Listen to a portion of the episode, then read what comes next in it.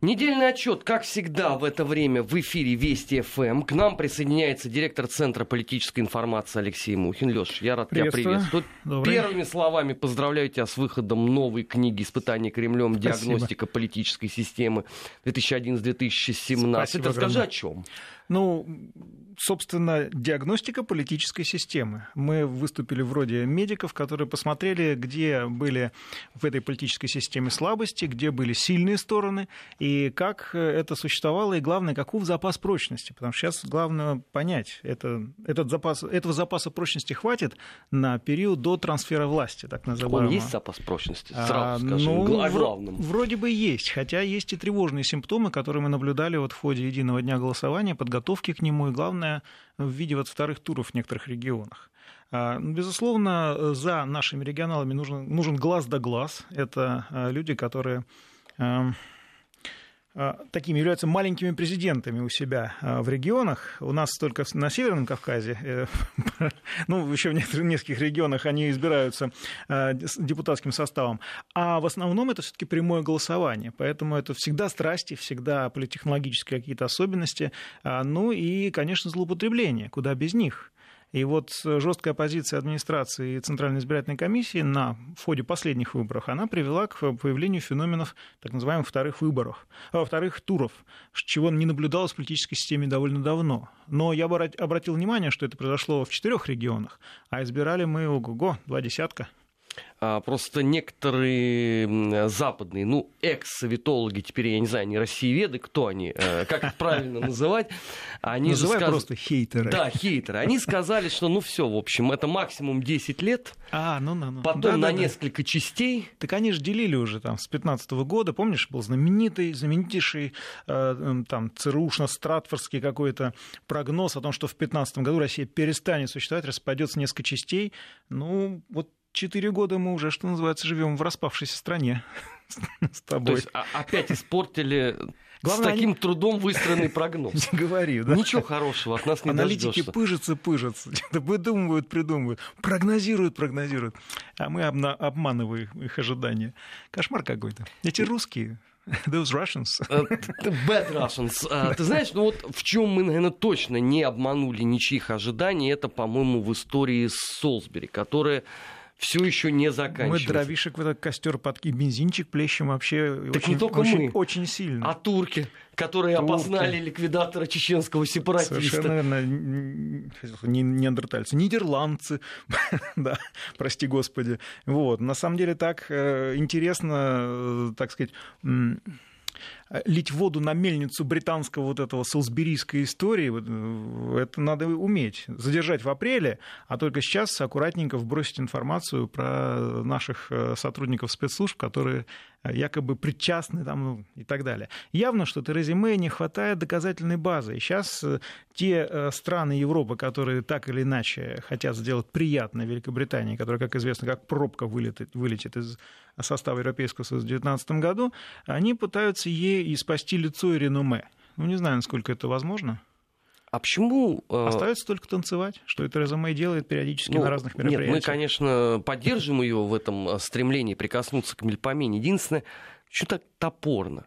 Ну ведь, очевидно, любому человеку, э, который, ну пусть даже он не профессионально занимается изучением спецслужб, пусть он хотя бы какую-нибудь книжку прочитал, даже хотя бы того же Горгиевского. Подожди, подожди почему топорно? Ну, потому что не может один Баширов, он же Васечкин, он же там Чипига, он же, я не знаю еще кто, заниматься дело. один всем. Армен, мы имеем дело с игрой в, в информацию, понимаешь?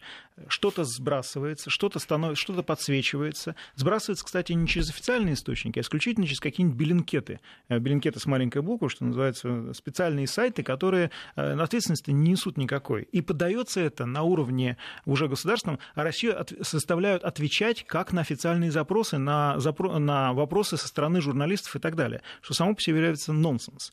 А, это раз. Второе.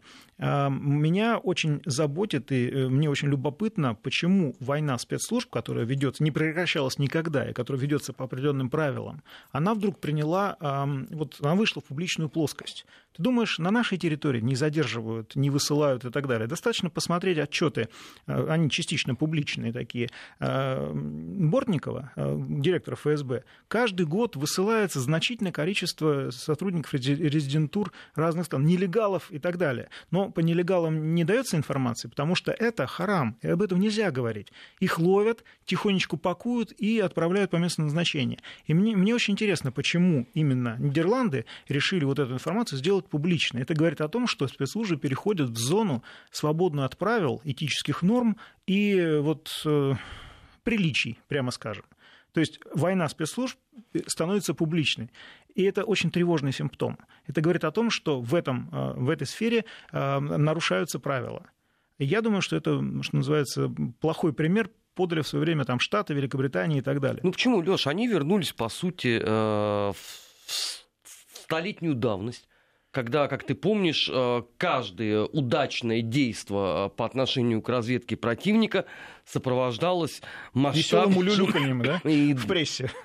Да, и многомесячным пиаром в средствах массовой информации. Да, совершенно Может быть, верно. они просто по той эпохе соскучились, по эпохе Стауница, так, обрати, Лоуренса. Обрати внимание, все это закончилось двумя, э, скажем, такими э, страшными оргазмами э, мировых войн, понимаешь, когда кто-то получил удовольствие и сделал состояние, а кто-то погиб. Вот мне, честно говоря, вот такие э, вещи, такие отсылы к истории, они очень беспокоят меня. Ребята, если вы э, начинаете нарушать правила, вести себя как ковбои в вестернах, понимаете, вне закона и так далее, мы выходим из всех э, институций ООН, замечательно, супер, давайте покинем там э, суд при ООН, Международный уголовный суд и так далее. Нам ваши договоры, что называется, мы вышли из договора по ПРО, обвиняем Россию в том, что мы там якобы не соблюдаем договор РСМД. Ребят, вы со своим бревном, куда вы смотрите на нашу соломинку вообще?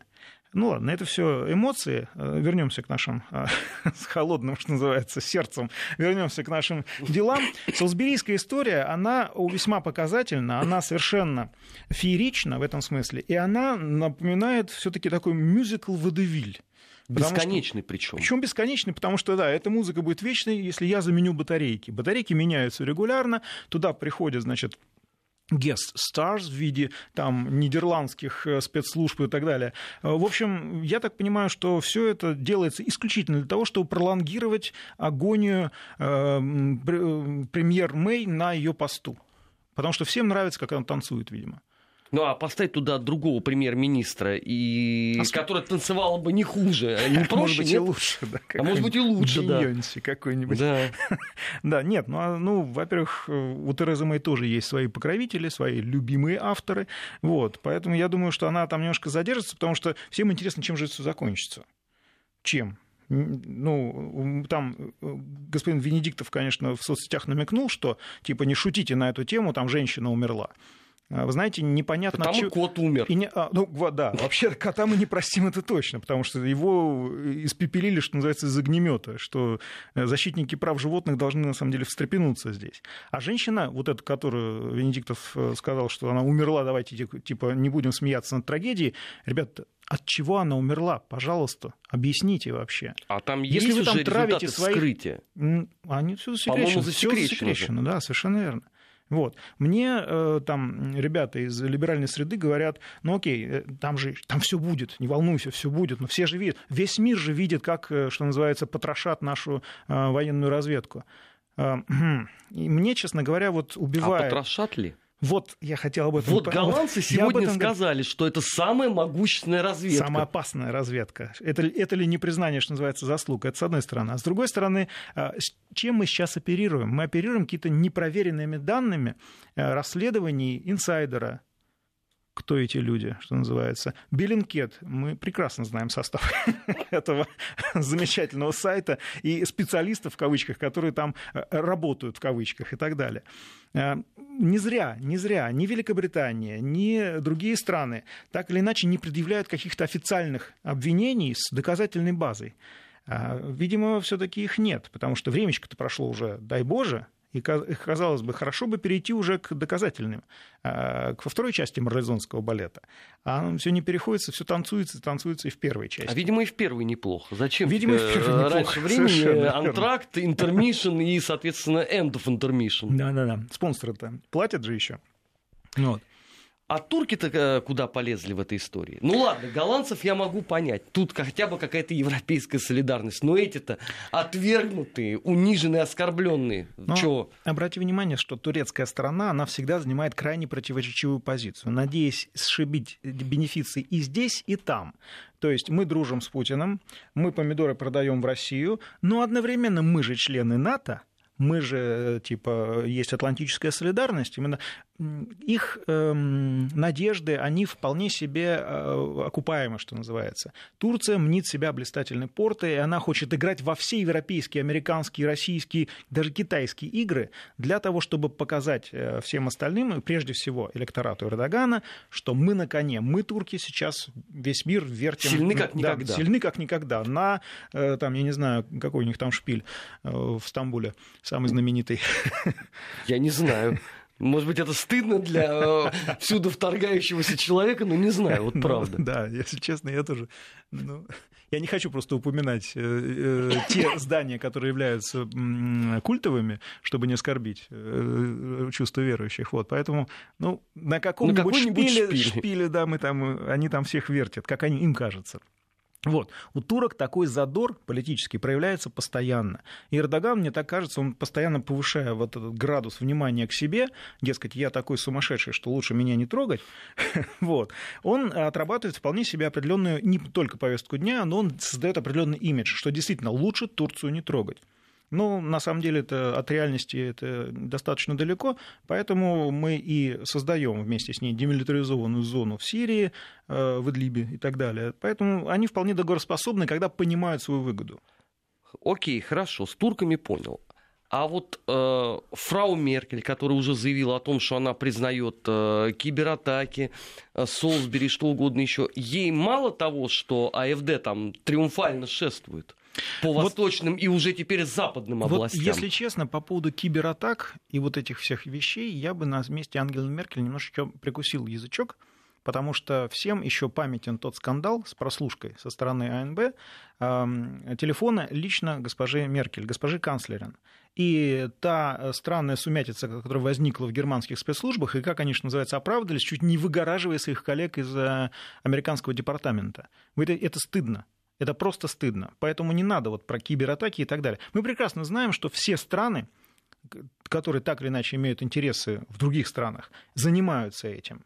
А сейчас вот тот же там, Майкл Пенс вдруг прыгнул на Китай, да, что оказывается их вмешательство в американские выборы, э, что русские просто погулять вышли, оказывается, теперь. Вот. Мне кажется, что вот это Но вот... санкции не снимают при этом. Совершенно верно, да. Ну, ну на Китай накладывают уже. вот. Бог есть, какой он там у них. Вот. Я думаю, что Ангеле Меркель на самом деле здесь выгоднее было все, конечно, занять некоторую нейтральную позицию, потому что она рискует попасть в как раз в шлейф эм, плохой политической кармы Терезы Мэй, этот шлейф утянет ее в какую-нибудь там яму отставки. Тем более, что сами позиции Терезы Мэй сейчас политические, они под большим, не то что вопросом, большой опасности. Э, сформировано достаточное количество германских политиков, которые сейчас уже готовы заменить ее на посту канцлера.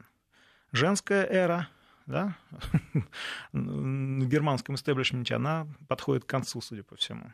Не знаю, хорошо это или плохо, потому что мы уже привыкли к Ангеле э, Меркель, к ее такой мягкой, э, ее легкому смущению, когда ей дарят цветы. Э, да?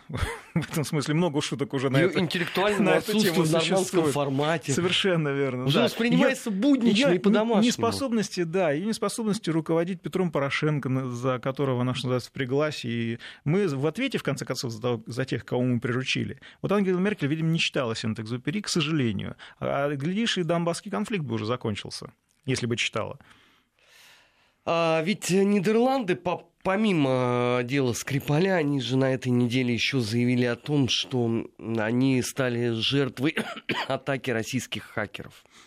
Ой, это новость прямо в первых строках должна быть.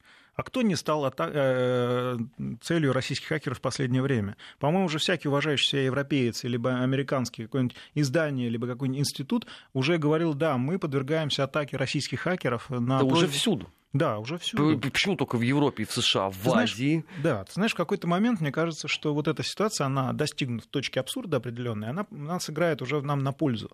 Потому что если мы там свергаем, и, вернее, не свергаем, а выбираем американских президентов, если мы там э, что-то делаем в ОСЗХО, в ВАДА и так далее, при том, что у нас в ОСЗХО есть свой э, представитель, который вполне может эту информацию получить просто так официальным путем. А что атаковать, если ну, это все есть в открытом вот доступе? Именно, вот именно. Вот, вот но... смысл этого движения. Совершенно верно. Я так понимаю, что это вот все-таки э, попытка э, создать информационный фон определенный, на котором можно будет обделывать свои темные делишки напасть на Россию э, в том смысле, в том ключе, в котором иногда американские политики пытаются, ну, даже официальные лица, да, всем известны эти слова, вот, они все-таки не решатся но эм, попытаться создать вокруг нас определенный демонический э, такой фон, чтобы мы выглядели, ну, знаешь, да, э, как если поставить свет, можно сделать из, из уродца красавца, а красавца представить уродцем. Вот. Главное, чтобы говорят, на этой сцене был говорят, кто-нибудь. Борис Абрамович Березовский очень впечатлился, когда э, написали о нем книжку и сделали обложку, и подсветка была снизу, так что он такой в демоническом таком образе предстал. Говорят, очень, очень смеялся. Так вот, э, я думаю, что из нас сейчас лепят вот такой образ, потому что даже мои друзья, э, которые меня прекрасно знают, там, не один десяток лет во Франции, в Италии и так далее, они, я смотрю, так подходят ко мне несколько а, с аш, ошалелыми глазами и потрогав, сказать, да, да, это наш знакомый, там все нормально. Вот представляешь, насколько сильно, сильно медийное влияние на этих ребят, при том, что везде стоят фильтры, которые просто не дают той информации, которую мы читаем у себя в интернете, которую мы э, читаем со страниц средств массовой информации, э, с опровержениями, там, с недоумением и так далее, туда просто не попадает. Я заметил, что потребители информации, даже если они хотят ее найти, то ни в поисковике Google, ни в поисковике любом другом этого просто нет. Подписываются пусть на Twitter. Это, это ну да, в Твиттере тоже ставят фильтр. Или уже тоже... Ну, конечно. Ты же не можешь э, с какого-то момента больше получить э, там дополнительных читателей. Ты же заметил Нет, я, наоборот, отдаю только. Уже вот там именно. больше 35 тысяч, как видишь, куста. Видишь, вот так вот. Так что все тут учтено могучим ураганом в виде э, крупных компаний, которые отвечают за социальные сети, медиа и так далее. Там ребята, с другой стороны, подготовились очень хорошо. Очень хорошо, это видно. Но тем приятнее с ними, что называется, работать, потому что э, сильный умный враг – это большое счастье, я считаю, для настоящих воинов. Ты понимаешь, вот, Глу... С дураком вообще очень сложно, очень Я с тобой абсолютно согласен, бороться. но вот можно ли считать нынешнюю Голландию серьезным и опасным врагом? Ну, ты знаешь, э, можно. Эм, самая главная распространенная ошибка, когда ты начинаешь недооценивать своего противника. Поэтому здесь лучше перебдеть, чем недобдеть. То есть считаем э, Абсолютно подготовленным, Тем более, интеллектуально развитым. Именно, именно на территории Нидерландов э, будет развернут еще один трагический, еще одна э, трагическая история относительно сбитого Боинга.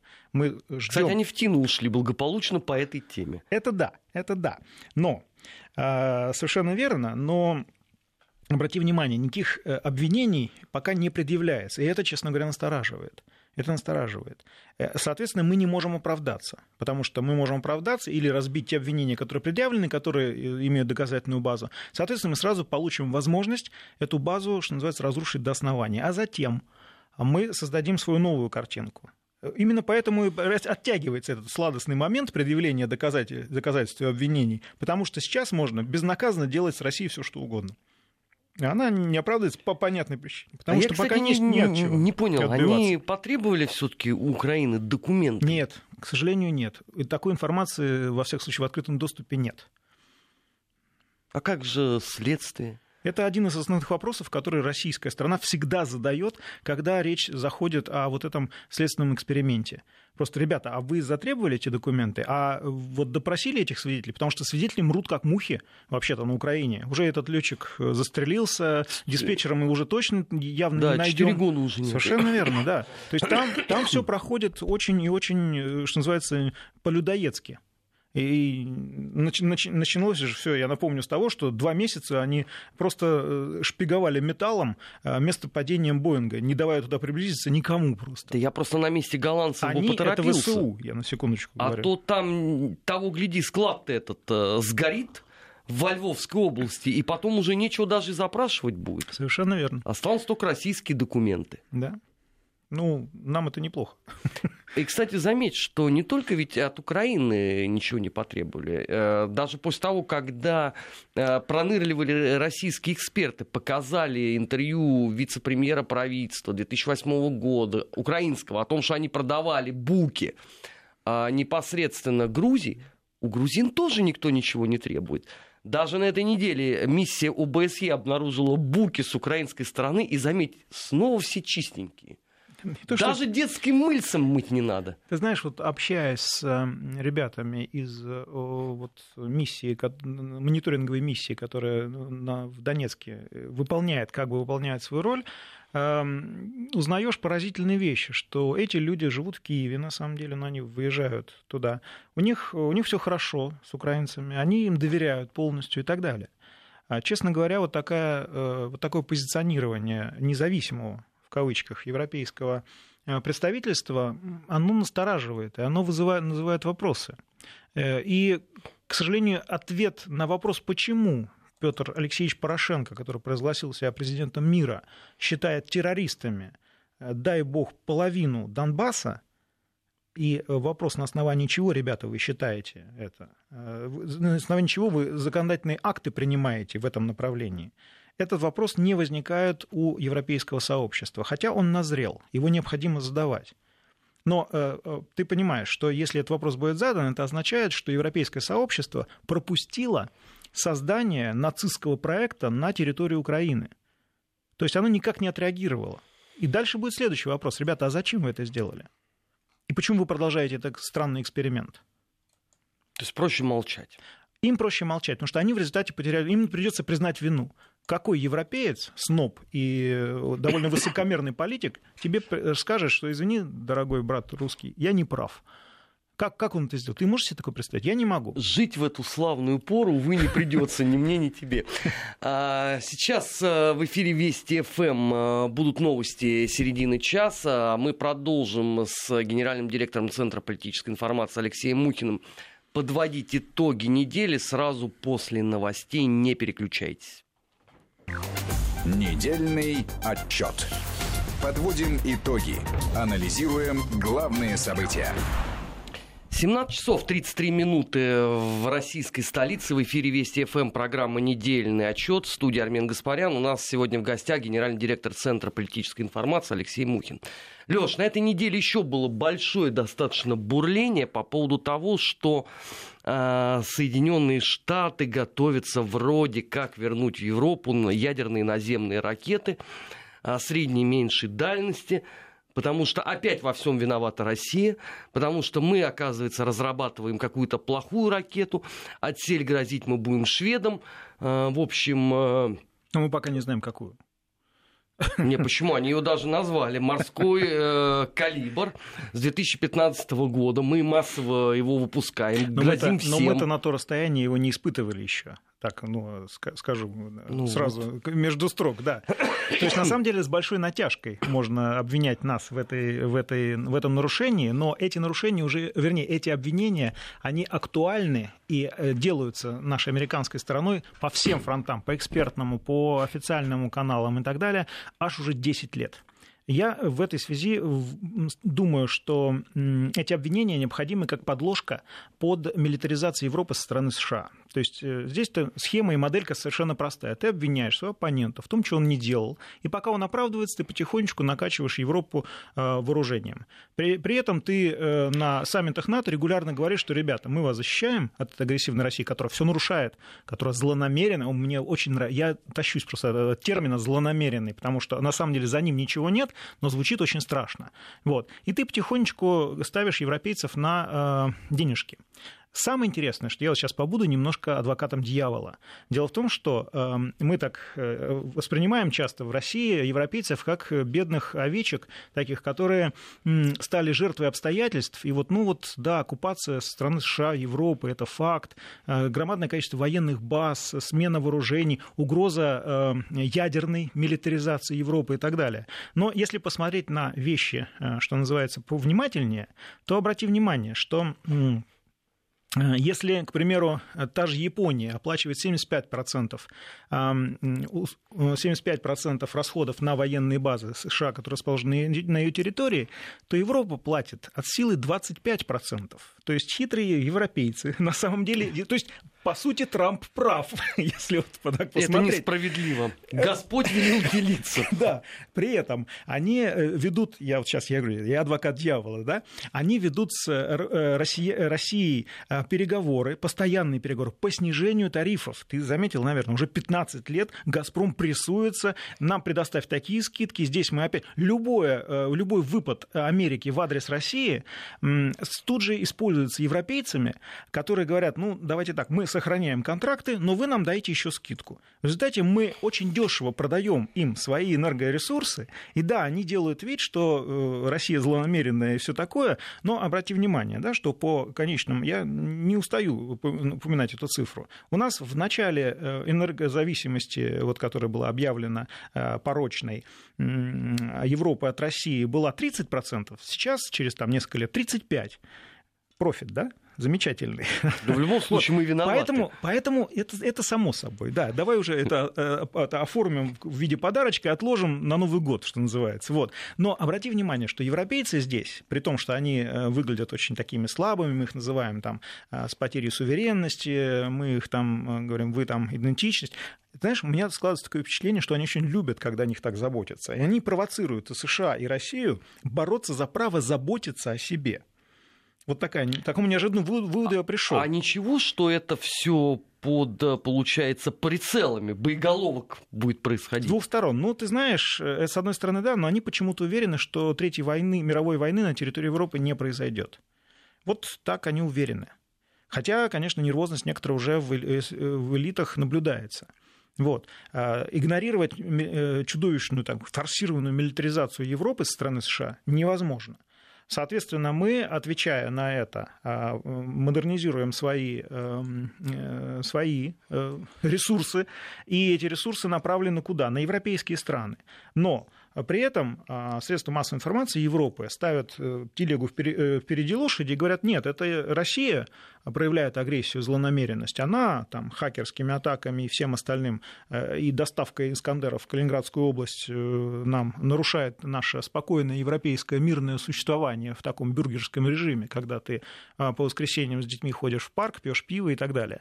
Для них вот этот европейский образ жизни, он, он доминирует, он превалирует. И когда политики Европы и Америки очень часто пользуются тем, что европейский обыватель а, за э, там, сколько у нас лет прошло с последней войны, 70, да? Больше. 70. Больше даже. Вот. Что он за это время уже привык к этому, и он уже не видит себя а, там э, ущемленным в виде пива, еды и прочих радостей жизни.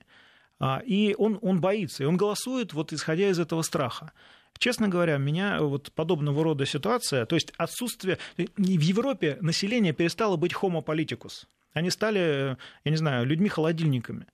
И вот, вот эта ситуация, она э, действительно заставляет немножко задуматься, потому что вот отказ от политической деятельности, я уже говорил, что мои французские друзья э, не ходят голосовать, потому что это их позиция. Я говорю, ребят, вы с ума сошли, потому что ваша позиция в том, что вы должны пойти и проголосовать против, а не в том, что вы отказываетесь от голосования, потому что побеждают опять те же люди, которых вы видеть не можете. не были подписаны хотя бы неделю, потому что я узнаю руку мастера.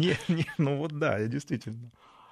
А, Леш, а, возвращаясь к тому, с чего мы начали, э, к твоей книге «Испытание э, Кремлем». Ведь э, зачастую, я думаю, что ты слышишь это гораздо чаще, чем я, российских политологов упрекают, что их не интересует абсолютно все происходящее в, э, в нашей стране. Они все работают исключительно по на, на внешнему треке, контуру. Да. Хотя это не так, мы, большая часть того, что мы изучаем, она как раз и касается э, внутренней политики, внут, э, экономических процессов, социальных процессов и так далее. Вот, вот эта книжка, здесь ни слова нет про внешнеполитический контур. Здесь все исключительно направлено на изучение особенностей развития и болезней нашей политической системы со слабыми э, чертами, с сильными чертами. Э, есть прогноз, есть э, анализ, анамнез, что называется, того, что происходило в 90-х годах, наши выводы и так далее. Но вывод такой, мы поставили диагноз, что у системы есть необходимый зазор и необходимый ресурс для того, чтобы в дальнейшем, вот я уже слово ресурс произношу спокойно в единственном числе, к сожалению, да, есть необходимые ресурсы для того, чтобы в дальнейшем, существуя в дальнейшем, там быть опорой для определенных экономических процессов, которые просто необходимо произвести в условиях, простите меня, внешнего давления. Это да. А вот это самая ресурсная база. Это люди. Ну, прежде всего, люди. Это, это гражданское общество. Политика. Это гражданское общество. Если ты заметил, то наше гражданское общество сейчас э, в гораздо большей степени влиятельно, нежели политические партии. А, к сожалению, я вынужден констатировать, что опыт последних там, нескольких лет а, привел к вырождению а, политических партий. А, на какую партию ни посмотри, везде настолько серьезный, глубокий системный кризис, включая Единую Россию, что э, без решительной перезагрузки просто невозможно. А эту перезагрузку кто должен делать? Сами партийцы. Так они, по-моему, не готовы. А, нет, они готовы, они пытаются, но они боятся боятся. Смотри, у нас три главных партии, да, Единая Россия, ЛДПР, КПРФ. Давай сейчас в легкую их немножечко про... еще есть справедливая Россия. прокритикуем. Есть справедливая Россия, но это очень странное партийное образование, которое э, попадает в Государственную Думу, извините меня, с поддержкой извне. Вот, поэтому в качестве политического субъекта я ее немножко не рассматриваю. Вот, у нас есть Единая Россия, которая за последние несколько лет несколько раз э, пыталась перезагрузиться. Она стала привлекать на выборы э, лидеров общественного мнения в регионах. Она стала э, очищать списки очень сильно, хотя Она очищали, проводила. очищали, очищали, да, помнишь? А на последних выборах там в каких-то регионах образовались целые конгломераты бывших уголовников в этих списках. Ну и плюс там в Екатеринбурге весьма своеобразно весьма подошли своеобразно. к праймерис. Да, там вот. Толчак, по-моему, вынужден был лично туда летать разбираться. в том-то и дело. И в Севастополь он летал и так далее. То есть нет, в принципе, работа видна в этом, в этом смысле. Вот. Но, конечно, вот некоторые вещи, которые Единая Россия вынуждена делать, так как она правящая партия, например, поддержка повышения пенсионного возраста и так далее, конечно, их подкашивают эти вещи можно было бы нейтрализовать, я имею в виду эти угрозы, даже на ближайших выборах, если бы вы были партией, которая э, действительно чутко реагирует на все вызовы и реагирует в интересах населения. Это очень важный момент. А вот теперь обращаемся к другим партийным проектам. КПРФ ЛДПР. Что эти ребята сделали, чтобы получить э, хороший результат, который они получили на последних выборах? Ничего они не сделали. Э, более того, они даже, эм, я так понимаю, немножко консервируют ту ситуацию, которая сейчас происходит. Она кризисная. Ребята, нельзя всю жизнь пользоваться ресурсами, которые предоставляет лично Владимир Вольфович Жириновский и лично Геннадий Андреевич Зюганов. А нельзя. мне, знаешь, я, я не с некоторыми общался, они кулуарно говорят, ну, ты же понимаешь прекрасно, что после папы неизвестно, что будет. Вот именно. И мы стараемся оттянуть этот момент. Я говорю, ну, послушайте, вы пока будете оттягивать, папа-то точно не помолодеет. Ну, тогда надо работать, всем партиям нужно работать, что называется, над эликсиром бессмертия просто. А не заниматься вот этой партийной фигней, извиняюсь, пардон за мой французский, которая называется реальной партийной жизнью, выстраиванием реального проекта и работой с избирателем. Изобретайте эликсир вечности и будьте счастливы, что называется. Ну так это тоже невозможно. Тоже невозможно. Кстати, вот по поводу «Справедливой России» ты заметил. Помнишь, с каким пафосом Сергей Миронов объявил о том, что грядет создание нового социал-демократического проекта. Мы даже что-то это обсуждали. Родина, по-моему, да? Это там... где? Проект где? А вот я не понял просто, с кем он опять собрался объединяться. Это опять с партией пенсионеров это, по третьему это, кругу? Это второй вопрос, да, совершенно верно. А зачем тогда расходились несколько лет назад? Вот именно. Вот. Ну, не сошлись характерами, да. А теперь бывший сам знаешь, да? Вот, немножко выпил, позвонил бывшим. Слушай, ну не с такой же частотой. Ну да. Так что э, парти... системный, серьезный системный партийный кризис – это реальность наших дней. И партиям до 2021 года, у нас выборы в Государственную Думу, необходимо перезагрузиться. Если они этого не сделают, я, честно говоря, спасти может только введение, тотальное введение одномандатных округов. Потому что иначе по партийным спискам ну, будет что-то невообразимое. Так. Подходим к самому интересному. А они готовы внутренне? Ну, они не боятся. Сейчас, сейчас они понятно. боятся. Сейчас они не боятся. готовы. Вот помнишь, вот, например, в этой книжке описано, которую мы э, немножко затронули, там описывается этот феномен, когда произошла либерализация партийного пространства в 2011 году, появилось громадное количество партий, 73 там и так далее. Но они периодически то умирают, то появляются, поэтому приблизительно около 70 их.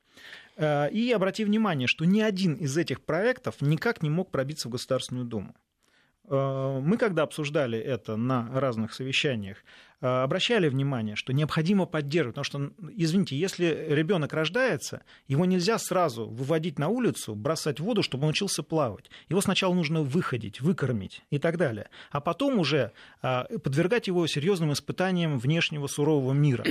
Но э, вот идея была основная о том, что они должны сами выкарабкаться, сами в конкурентной среде э, вырасти и составить конкуренцию вот этим серьезным парламентским э, проектам. Но они результат, не были готовы результат, ментально даже к этому. Результат был следующий. Их потихоньку тихо те же самые парламентские проекты, я имею в виду ну, наши четыре парламентских партии, передушили в регионах. Они даже до федерального уровня не добрались. И ни одна из партий просто не смогла даже э, впрыгнуть в Государственную Думу, ну ни в каком виде. Вот и все. Пожалуйста, это технология. Причем при этом э, и Жириновский, и Зюганов улыбались, говорили, да, это все хорошо, партийный, партийное разнообразие это замечательно, а тем за их спиной их соратники душили, мы душили, душили, душили, душили по регионам этих младенцев новорожденных партийных. И сейчас их просто нет. Ну, к 2021 году ситуация лучше не станет? Лучше не станет. Поэтому необходимо... Что, омолаживание улуч... всех партий? Нужно улучшать э, э, человеческий материал в тех партиях, которые уже существуют. Ладно, а в партиях есть запрос на это? А, ну вот условно, я завтра э, созрею для того, что я хочу сказать, все, я готов заниматься муниципальными условно вопросами в своем родном э, округе. Угу. Дальше мне куда с этим идти? Ну, а... Обивать пороги и получать отлуп, как э, дед, дед Нет, Щукарь. Если ты медийная личность, то я думаю, в одном из ага. трех-четырех проектов тебя примут. Не волнуйся. Вот, потому что это потенциал, сейчас к этому относится. Но учти, что ты никакой карьеры там не сделаешь. Потому что э, во всех трех-четырех партиях, я вот даже да, вот не сбиваюсь, в трех-четырех партиях, существует очень четкая иерархия. И ты должен пройти весь путь. И не факт, что ты его пройдешь. Вот, вот это тоже проблема. Тогда это э, замкнутый То круг. То есть партийный социальный лифт, он не работает.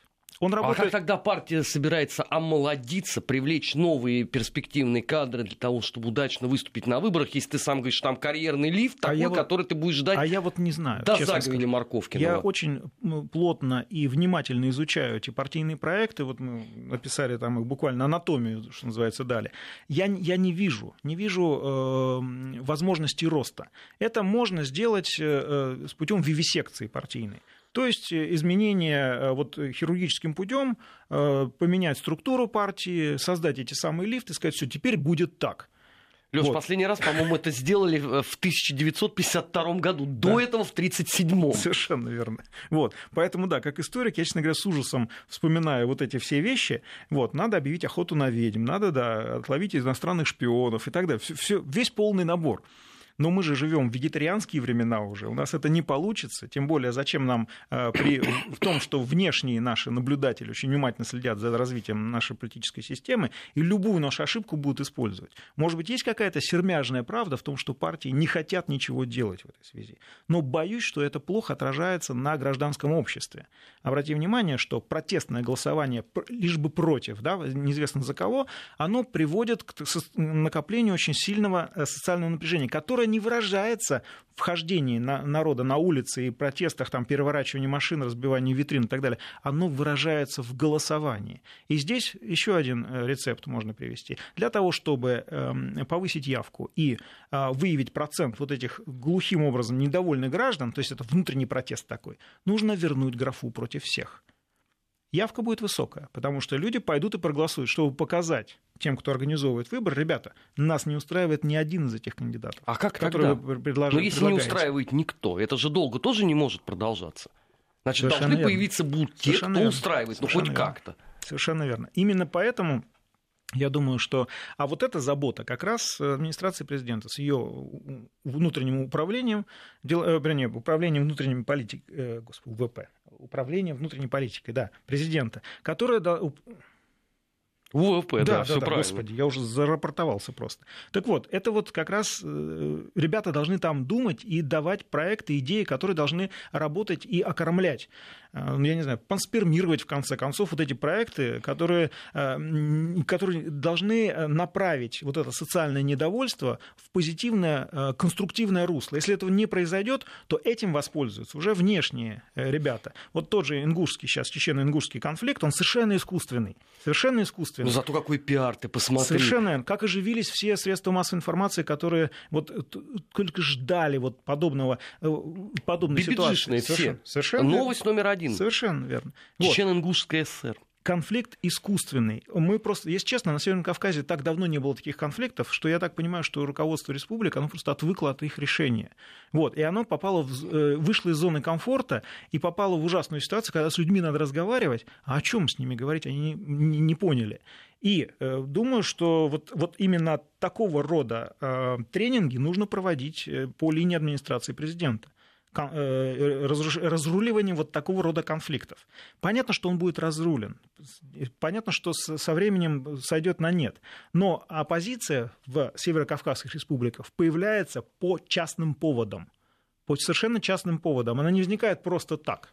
Она возникала, возникла, помнишь, да, по поводу Беслана, она возникла по поводу там, э, попытки э, смены собственников Руснефти, и так далее. Она вдруг возникает, но она всегда возникает именно по причине конкретного события. Убери это событие, и никакой оппозиции на Северном Кавказе не будет. Там принципиально другая культура. Жалко только, что далеко э, не все, к сожалению, это понимают. Иначе бы э, градус э, чепухи, который звучал последние, скажем, 3-4 дня, был бы сильно меньше. Но, с другой стороны, от наших как говорит Дима Куликов, закавычных партнеров.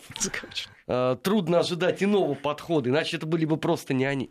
Леш, спасибо тебе огромное, что пришел. Еще раз поздравляю с книгой «Испытание Кремля». Если кто-то интересуется, напоминаю, что у нас в гостях в недельном отчете был генеральный директор Центра политической информации Алексей Мухин. Э, после новостей наш эфирный марафон продолжит программа «Бывший». Придет еще один наш большой друг – Алексей Мартынов, поэтому не переключайтесь. На Вести ФМ всегда интересно.